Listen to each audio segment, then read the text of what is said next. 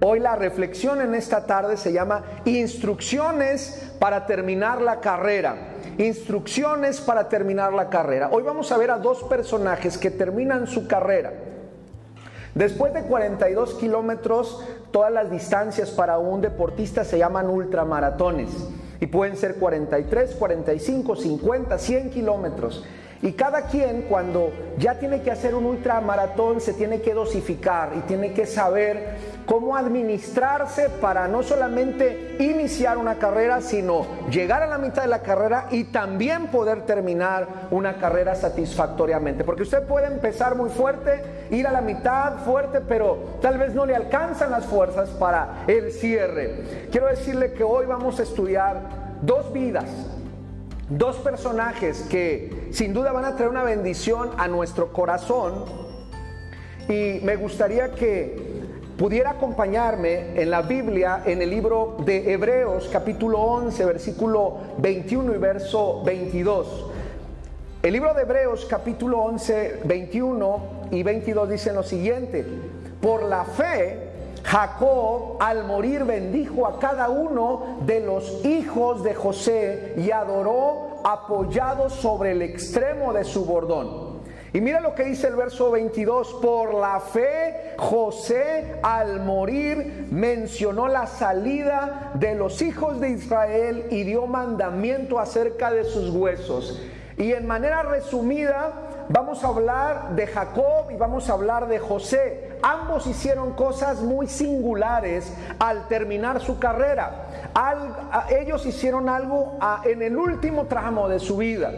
El primero, según el verso 21, lo hizo por la fe. Dice que antes de morir, antes de morir, bendijo a sus hijos. Y si usted está ahí con sus hijos al lado, con los de su casa, yo quiero invitarle a que bendiga a Dios por ellos y los bendiga en el nombre de Jesús. Si tiene ya sus nietos, bendígalos. Si tiene a sus nietas, bendígalas. Y dígale, yo te bendigo y deseo que el Señor esté en tu vida desde ahora y para siempre. Y si está con su esposa ahí, bendígala. Si está con sus hijos, con todos los que habiten en su casa, bendígalos. Bendígalos. ¿Por qué, hermanos? Porque creo que a eso hemos sido llamados, a ser personas de bendición.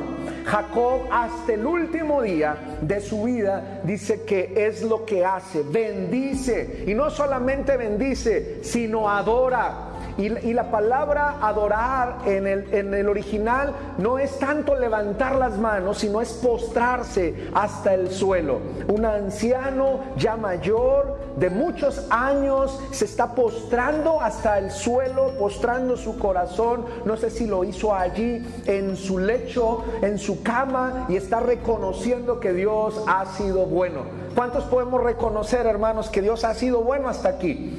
¿Cuántos ahí en sus dispositivos porque ahora yo no le veo, pero usted sí puede expresar y puede decir amén si Dios ha sido bueno en su vida, si Dios lo ha estado sorprendiendo estos meses, si Dios lo ha sorprendido esta semana, si Dios lo ha estado sosteniendo y no cabe duda que ha sido Dios y cuando el Señor nos dice en su palabra que está apoyándose José en el extremo de su bordón, es que en aquel tiempo los bordones o los bastones o las varas donde se apoyaban las personas iban escribiendo ahí la historia de su vida. Así que este hombre está adorando a Dios y al ver su bordón ha de ver todos los testimonios de lo que Dios ha, ha sido y ha hecho en su vida. Así que yo le invito en esta tarde que recuerde todas las bondades y favores que Dios ha hecho para usted y para su familia. Y bendiga a Dios, bendiga a los suyos, pero principalmente adore y bendiga al Señor en esta tarde. No hay mejor forma de terminar una carrera. Yo creo que no podemos terminar una carrera quejándonos, amargando nuestra vida por lo que no hemos podido hacer porque tal vez nos faltaron fuerzas, porque tal vez nos faltó hidratación, porque tal vez nos acalambramos en el, en el argot del lenguaje de los corredores, porque no pudimos llegar y nos faltaron, como dicen los corredores, nos faltaron piernas para llegar. Yo creo que ese no es el momento.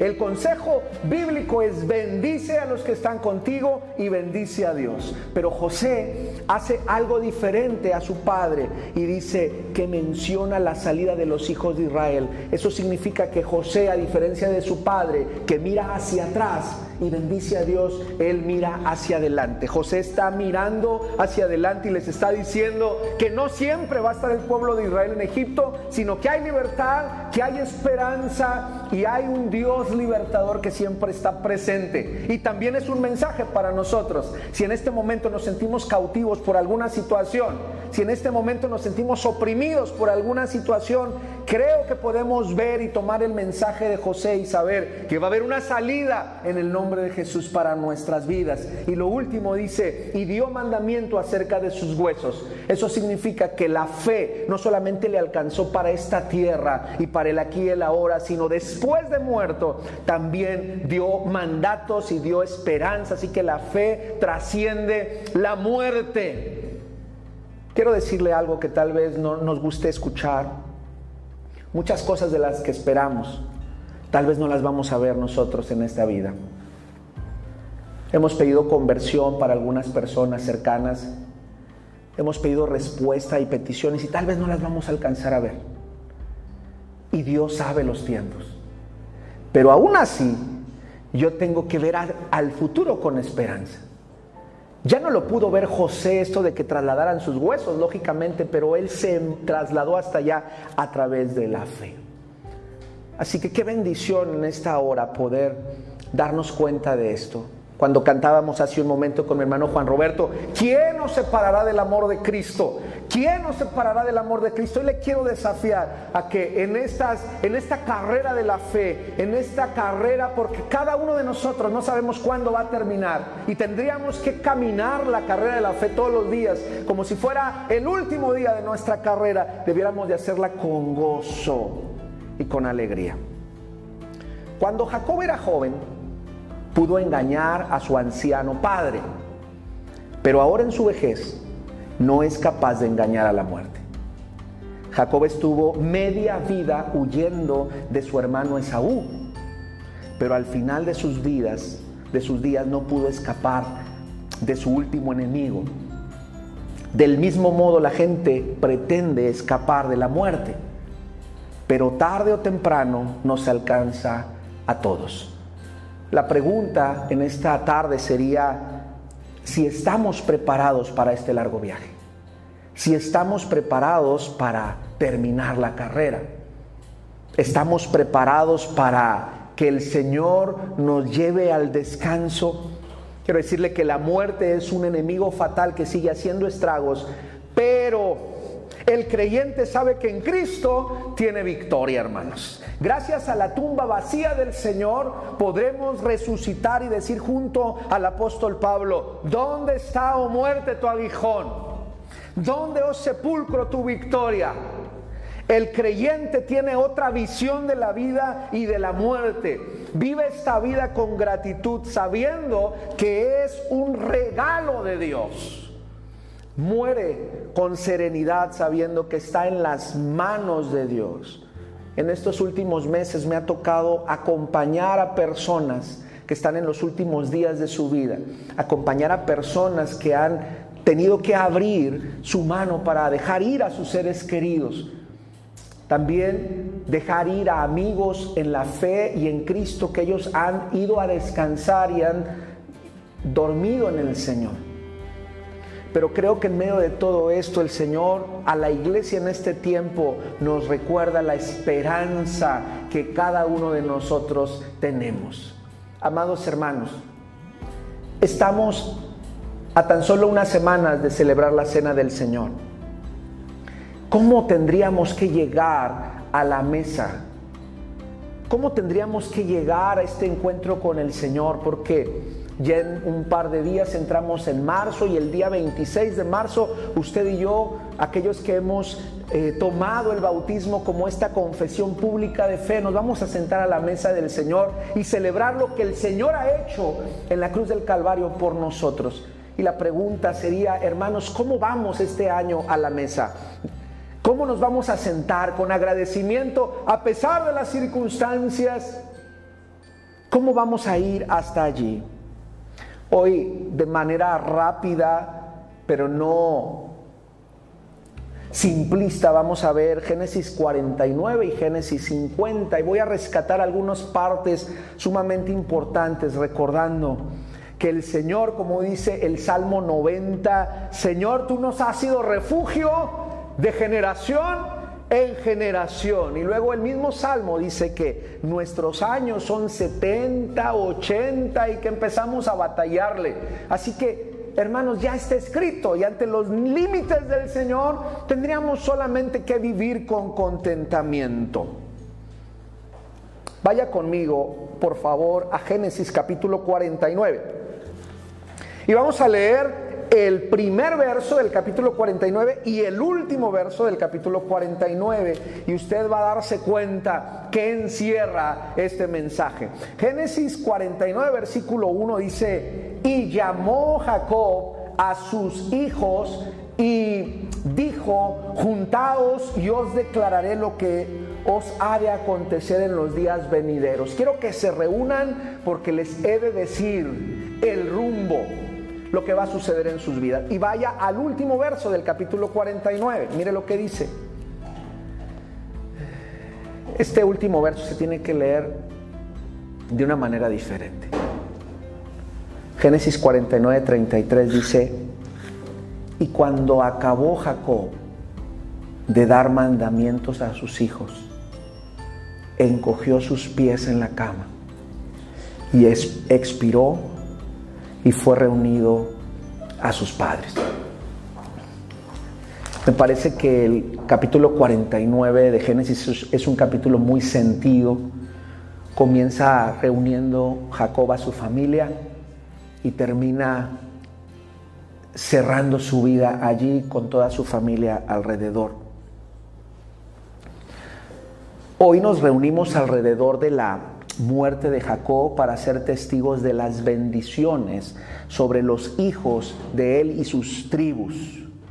Como pronto veremos, hermanos, las palabras de Jacob pintan el horizonte para cada uno de los hijos y, sin, duda los conoce y, y sabe quién es cada uno de sus hijos, pero solo Génesis 49.1 y el 28 escribe que estos límites son las últimas palabras de un hombre que vio a Dios, que luchó con Dios, que tenía un nombre y el Señor se lo cambió como una nueva realidad y hoy está entregando su vida. Al terminar la carrera, Jacob, ¿qué está haciendo? Y creo que nos ilustra mucho respecto a qué debiéramos de hacer. Antes de considerar las importantes palabras entre estos dos extremos, me gustaría que repasáramos, hermanos, algunas cosas que este hombre le dice a sus hijos.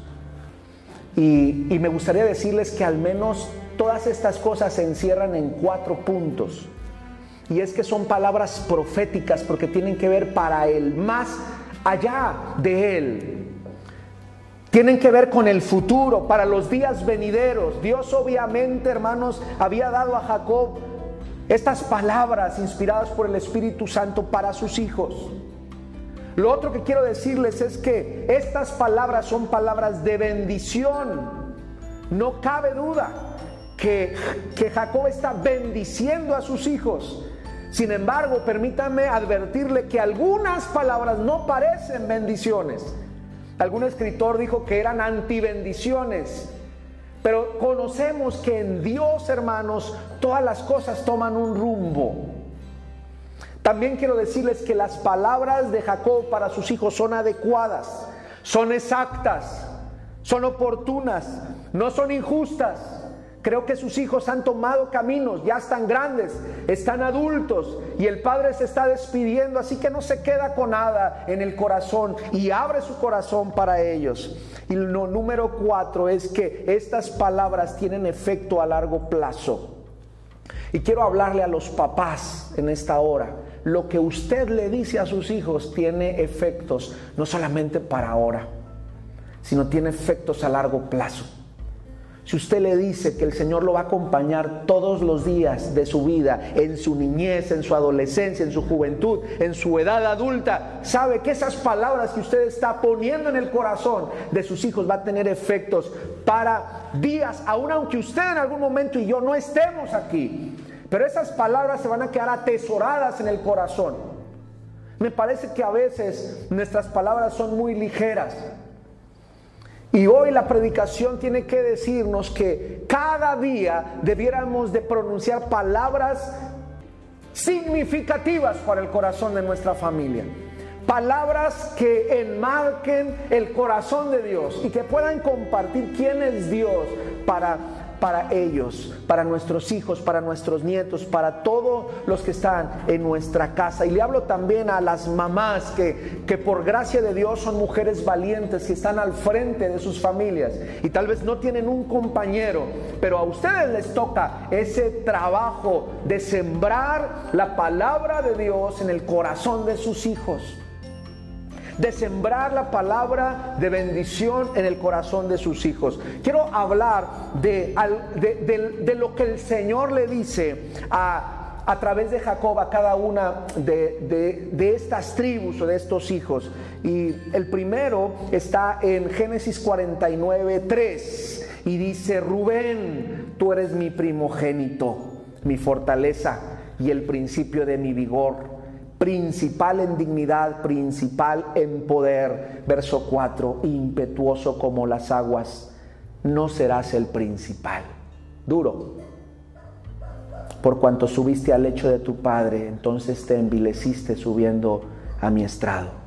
Rubén, antes de despedirme, quiero decirte que si eres el primogénito, pero que eres ingobernable, eres impetuoso, eres irrespetuoso. Y esto no te va a permitir tener una bendición plena.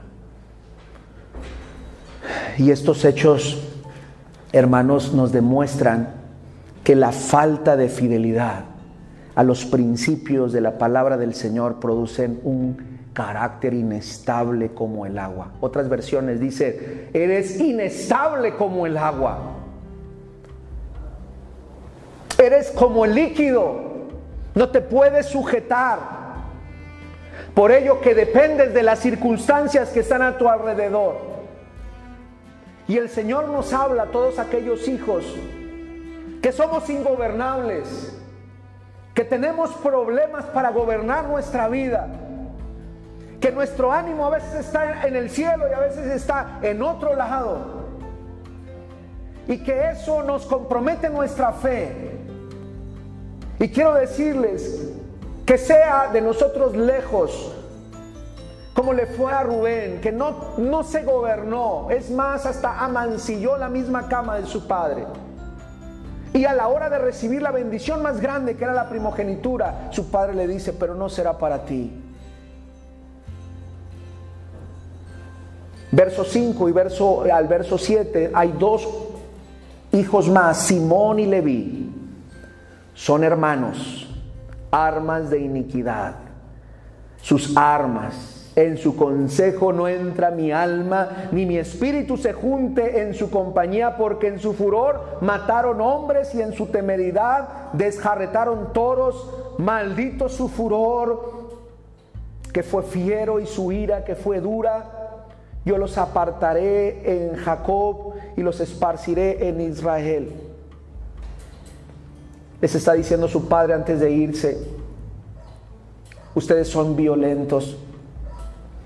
En algún momento ustedes mataron, hicieron una, una matanza tremenda. Y quiero decirles que no me complace esa actitud. Pero hay una esperanza para todos aquellos que batallan con su carácter. Yo no sé a cuántos de ustedes estoy hablando en esta tarde que batallan con un carácter iracundo irascible, que de repente nos encendemos y empezamos a decir cosas y a manotear y a levantar la voz. Y sin duda que Dios no está de acuerdo con esto, pero quiero decirle que hay esperanza para nosotros. No sé si usted se acuerda cuando están a las faldas del Sinaí y, que, y cuando Moisés le dice al pueblo, es necesario que se decidan, porque están adorando a un becerro ahí de oro y entonces dice que todo este furor y esta violencia en el corazón de los, de los de Leví se paran de este lado con Moisés y les dice, nosotros estamos de tu lado.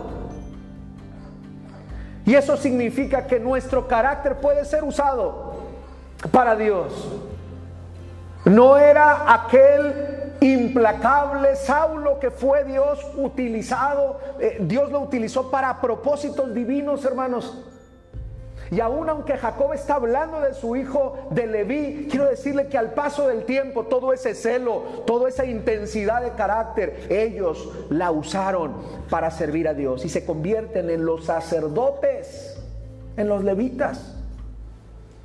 Así que el Señor puede tomar nuestras historias y las puede encaminar para bendición. Judá, verso 8, te alabarán tus hermanos. Tu mano en la cerviz de tus enemigos, los hijos de tu padre se inclinarán a ti.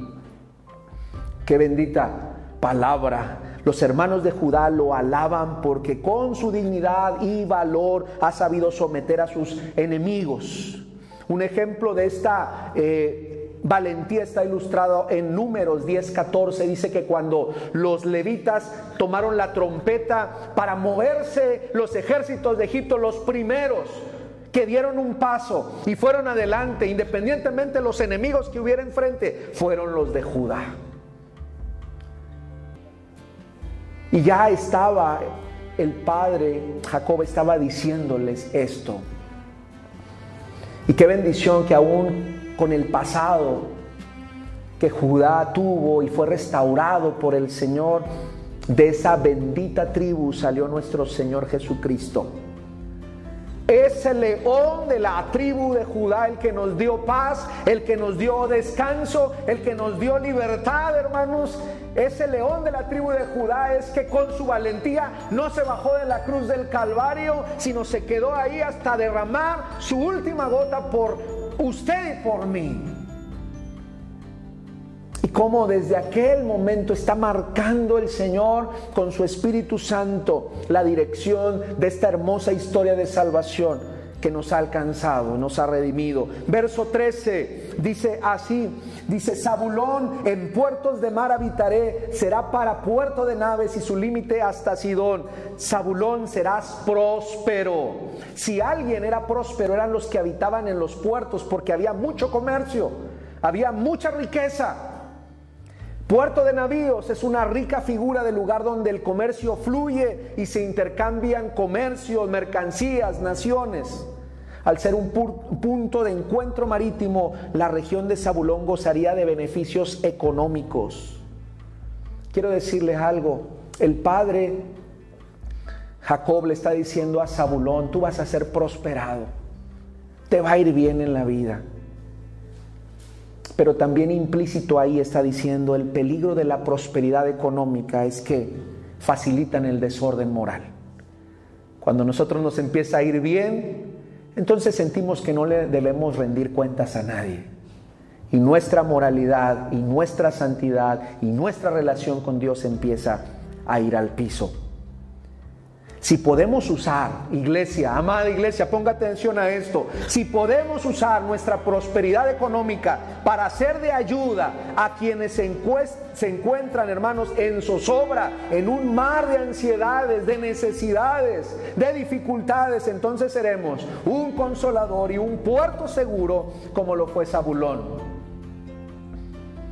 Y sacar, verso 14 cuando yo veía esta ilustración, no sabía si reírme, identificarme o qué hacer. Génesis 49, 14 dice, y sacar asno fuerte que se recuesta entre los apriscos. Tienes muchas fuerzas, pero no te gusta trabajar. El verso 14 vio que el lugar de descanso era bueno, dice otras eh, y, otras versiones, es una persona fuerte, pero está inclinada a estar siempre tranquila y las cosas fáciles y no le gusta comprometerse con nada y, el trabajo le saca la vuelta y sacar no está dispuesto a cambiar la comodidad ante aquello que realmente vale la pena en su vida. Y créame que en este tiempo hay personas así. Es más fácil extender la mano y decir, ¿me puedes dar? a que se pueda dar un paso en función de el trabajo en cualquier sentido. El verso 16, Dan dice así, Dan juzgará a su pueblo como una de las tribus de Israel. Y dice más allá, Será Dan serpiente junto al camino, víbora junto a la senda que muerde los talones del caballo y hace caer hacia atrás al jinete, como víbora junto al sendero. Una persona que sabe aprovechar cada momento, es una persona astuta. Pregunta, ¿conoce personas así? Que a cada circunstancia le sacan un provecho. Su padre conocía a su hijo Dan y le dijo, tú eres así, sabe que si usted es de esas personas, utiliza esa habilidad y esa, e, e, ese carácter astuto que usted tiene para usarlo en favor del reino. Verso 19 dice, Gad, ejército lo acometerá, dice, más él acometerá al fin. Eres afortunado. El nombre Gad significa buena fortuna o afortunado. Aquel hombre que a pesar de estar atacado, encerrado, eh, eh, estar con una, este, encrucijada sale adelante. Dios lo bendice y lo saca adelante. La persona que frente a los problemas no se acobarda ni corre, sino busca la manera de atacarlos y finalmente sale victorioso. No sé si usted conozca este tipo de personas que viene un problema y hay personas que se derrumban y dicen, me está pasando lo peor a mí y empiezan a lamentarse. Hay otras personas que le vienen el problema y dicen, a ver cómo lo resolvemos, pero vamos adelante, ¿verdad? A ver cómo sucede y a ver cómo nos va, pero, pero vamos para allá. Me parece que Gad es un personaje como esto y también este hombre que es Jacob lo está reconociendo. El verso 20, y voy adelante, dice, verso 20 es otro que es hacer. El pan de hacer será sustancioso y él dará deleites al rey. Hacer es símbolo de estos bienaventurados que tienen cubiertas sus necesidades personales, pero a la vez tienen la capacidad de compartir con otros. Hay personas que tienen mucho dinero, pero no, no tienen contentamiento en su corazón. Y siempre quieren más. Y siempre están obstinados en tener más. Hacer es alguien que tiene suplidas sus necesidades, está contento y se da la oportunidad de que con las bendiciones que Dios le ha dado, ayudar a otros. Satisfechos por la obra amorosa del Señor debiéramos de ser como hacer. Neftalí, verso 21, dice la palabra Neftalí, sierva suelta, que pronunciará dichos hermosos. Neftalí es estos hombres y mujeres de espíritu libre, hermanos. Libre como una venada suelta en otras versiones, dice, otras traducciones, dice como una encina frondosa que arroja ramas hermosas, expresa la libertad de quien ha estado en cautiverio y ahora está libre. Si usted conoce a una persona así, libre, de espíritu libre, no la meta en sus cuatro paredes. ¿Por qué eres así? ¿Por qué eres tan expresivo? ¿Por qué eres tan expresiva? Porque Dios la ha liberado, hermano. Y yo debo respetar la obra de Dios en la vida de las personas. Así que también conocía Jacob a este, su hijo de espíritu libre. Neftalí es el símbolo de aquellos que disfrutan su nueva vida en Cristo y reflejan con todo su ser el gozo en la presencia del Señor. ¿Usted se goza en la presencia de Dios? En cada culto usted dice, Señor, yo te bendigo. No estoy en el templo, pero yo te bendigo aquí donde estoy. Estoy aquí en mi recámara. Señor, este, se está cayendo el internet, pero también por eso te bendigo. Este, y, y, lo que pase, pero te bendigo. Y mira el cómo sí está reconociendo al Señor. Llegamos al personaje de engrane del último capítulo y es el verso 22 rama fructífera es José. Rama fructífera junto a una fuente cuyos vástagos se extienden sobre el muro.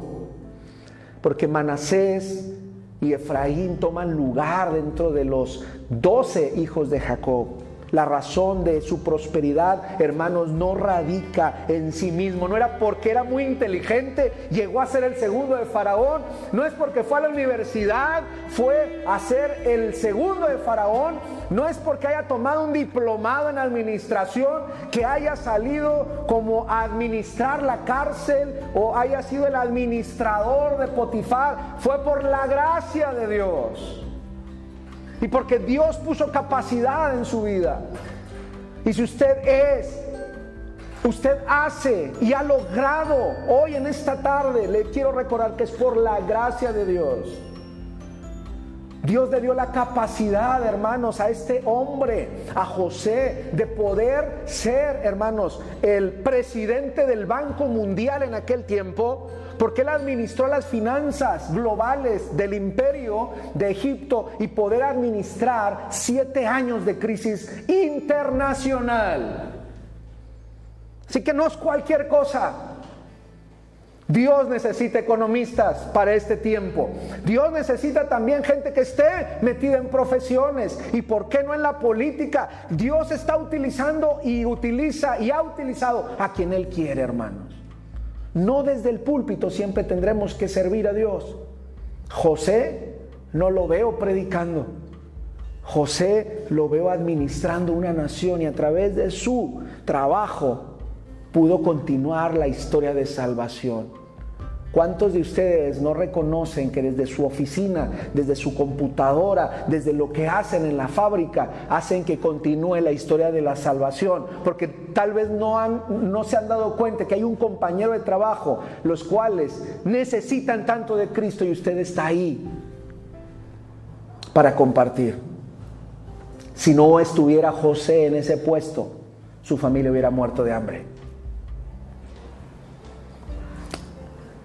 Verso 27, Benjamín es lobo arrebatador, a la mañana comerá la presa y a la tarde repartirá los despojos. Benjamín es agresivo en el sentido negativo. La agresividad puede ser hiriente y traer lágrimas y dolor a estas personas. Este fue el caso de Benjamín. En el sentido positivo, la agresividad puede ser ese impulso hacia luchar por lo noble, por lo bueno, por lo justo. En resumen, hermanos, los hijos de Jacob resaltan las cualidades que cada uno manifestaba y representa un desafío para nosotros para buscar imitar lo bueno, evitar lo malo en cada uno de nosotros.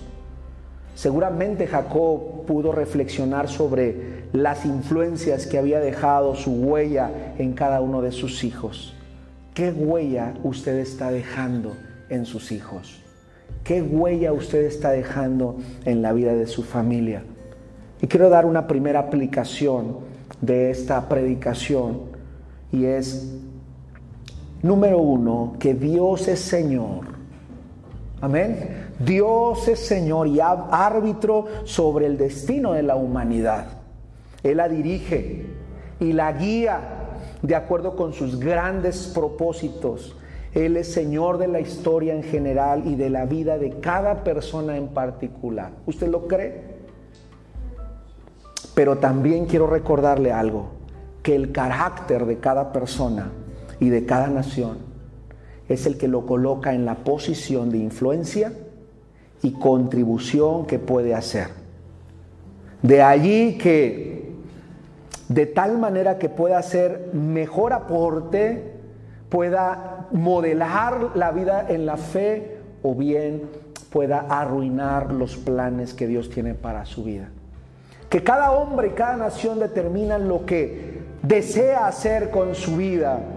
El éxito o el fracaso es responsabilidad de usted. Dios quiere lo mejor para usted. Los profetas, el profeta dice que los pensamientos de Dios para nosotros son pensamientos de bien. Las circunstancias pueden o no facilitar las cosas, pero en última instancia cada persona decide su futuro. ¿Qué está haciendo usted en este momento? Que en estos asuntos de la gracia y la providencia del Señor, con mucha frecuencia ocurre que los primeros serán postreros y los postreros serán primeros. Efraín y Manasés eran los últimos a ser incluidos en el grupo patriarcal, pero llegaron a ser tribus muy importantes. Aunque Dios, amados hermanos, es Señor del destino de cada hombre, el éxito o el fracaso de la vida dependen de cada uno de nosotros si es que nosotros le damos la espalda al Señor. Avanzo diciendo que mi corazón se enternece en el último versículo del capítulo 49 y dice, y cuando acabó Jacob de dar mandamientos a sus hijos, dice, encogió sus pies en la cama y expiró y fue reunido con sus padres encogió sus pies en la cama, exhaló el último suspiro. Las extremidades son lo primero que se enfría, ¿sabe? Conocimos a Jacob en el vientre de Rebeca, negándose a encogerse como los demás bebés. Él se estiraba para luchar contra su hermano mellizo. Y al final de su vida vemos que la lucha fue lo que lo caracterizó a lo largo de su historia. Pero en la muerte halló descanso y finalmente Jacob se encogió como un bebé que se acomoda en posición fetal para pasar una larga noche de descanso y cerró sus cansados ojos, soltó lo que tenía. ¿Qué tiene usted en su vida que no ha soltado? José lavó los ojos o las lágrimas de su de su padre, lo despidió y sin duda, hermanos, nos daremos cuenta lo que dice Primera de Tesalonicenses 4:13. Tampoco queremos, hermanos, que ignoréis acerca de los que duermen, porque no os entristezcáis como los otros que no tienen esperanza. Si ha de ser nuestro día y nuestro momento, debemos de apoyarnos en la esperanza de nuestro Señor Jesucristo.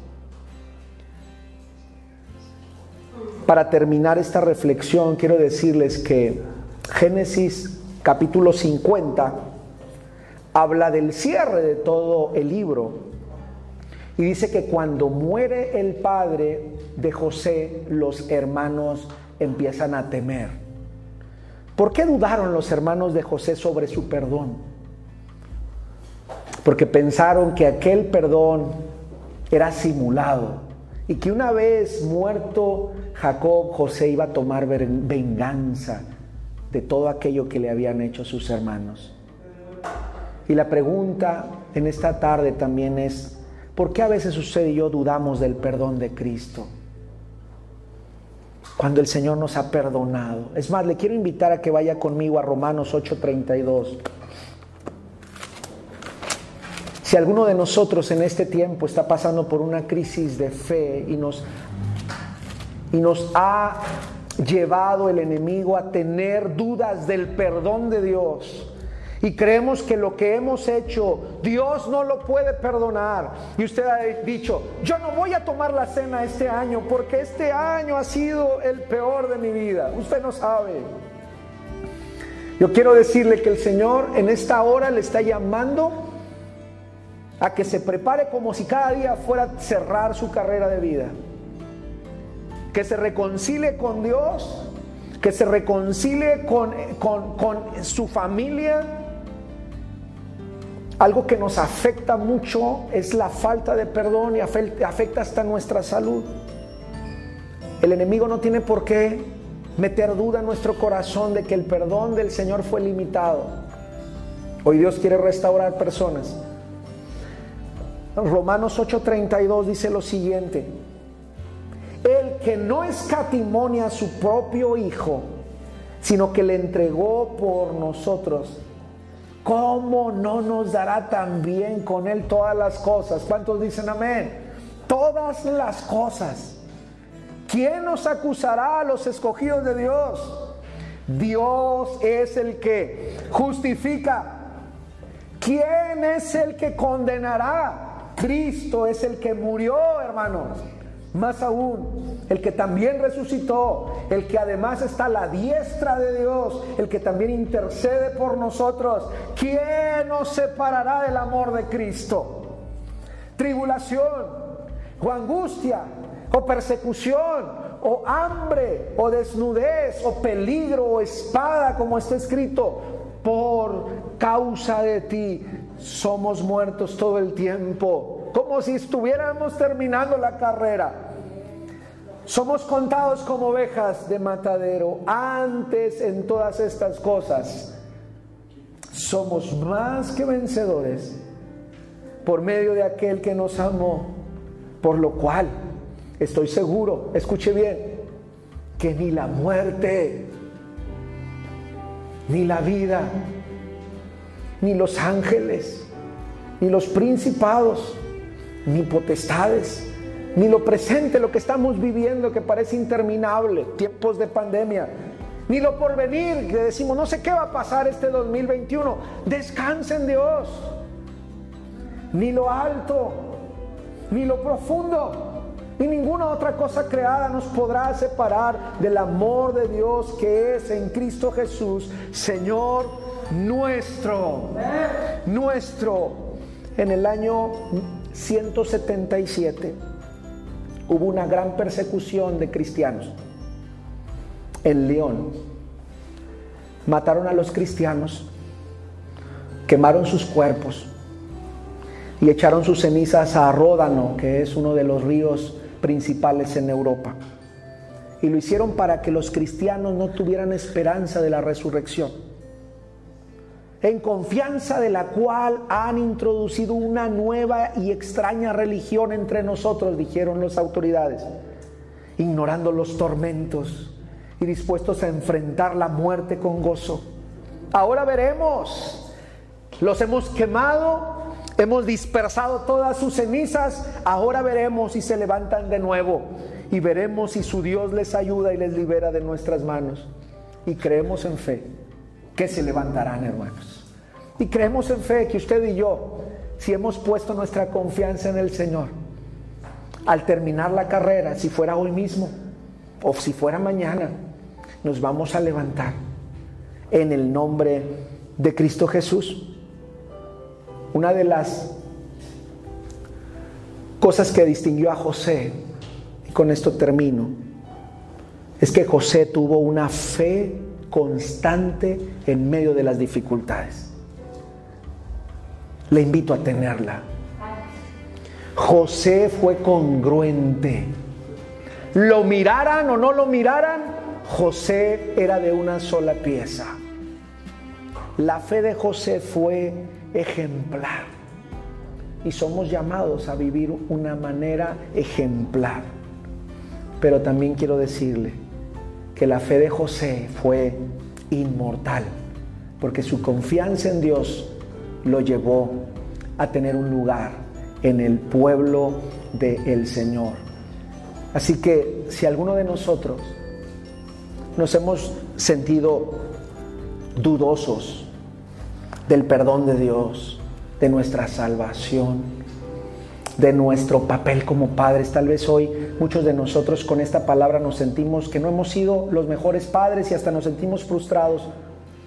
Hoy creo que podemos ir a la, presencia de Dios y decirle, Señor, confesamos que no hemos sido los mejores padres, confesamos que no hemos sido los mejores hijos, pero hoy te entregamos nuestras cargas y ayúdanos, renuévanos, restauranos.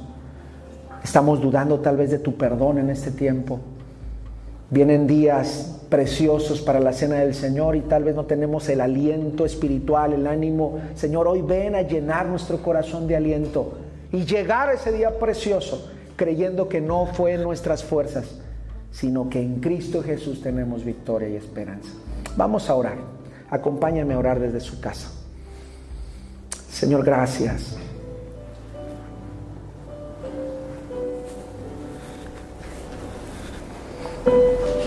Gracias, Señor, porque porque tú estás en nuestras carreras de vida. A veces nos sentimos solos, sentimos desfallecer.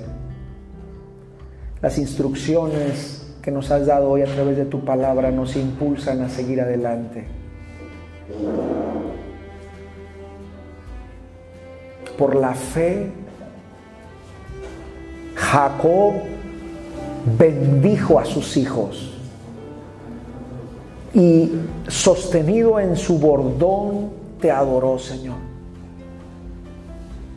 Hoy en medio de las crisis que pueda tener nuestra familia y nuestros hijos independientemente cómo sean y cómo estén en su relación contigo, hoy queremos bendecirlos en el nombre de Jesús.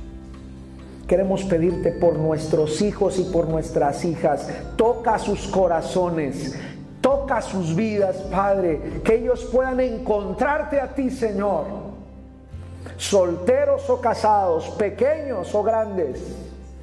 Queremos pedirte por ellos y queremos pedirte que les bendiga, Señor, con toda bendición espiritual. Que logren ser lo que tú planeaste que fueran ellos, Padre. No permitas que el devorador, que el engañador arrebate a nuestros hijos del hueco de tu mano, Señor. En el nombre de Jesús pedimos por nuestras generaciones y nos apoyamos en lo que ya has hecho en nuestras vidas y te adoramos, Señor, porque has sido fiel en nuestras vidas, porque nos ha sostenido, porque no ha faltado algo para nuestra familia. Por la fe, José habló de los días de liberación del pueblo y de mandamiento. Y por fe, Señor, creemos en un Dios libertador, en un Dios que nos va a sacar adelante de nuestras tormentas, porque tal vez no vemos salida en este tiempo, pero en fe creemos que habrá un mejor mañana, que habrá una esperanza, que habrá un futuro y que el mandamiento y tu palabra, Señor, nos va a sostener.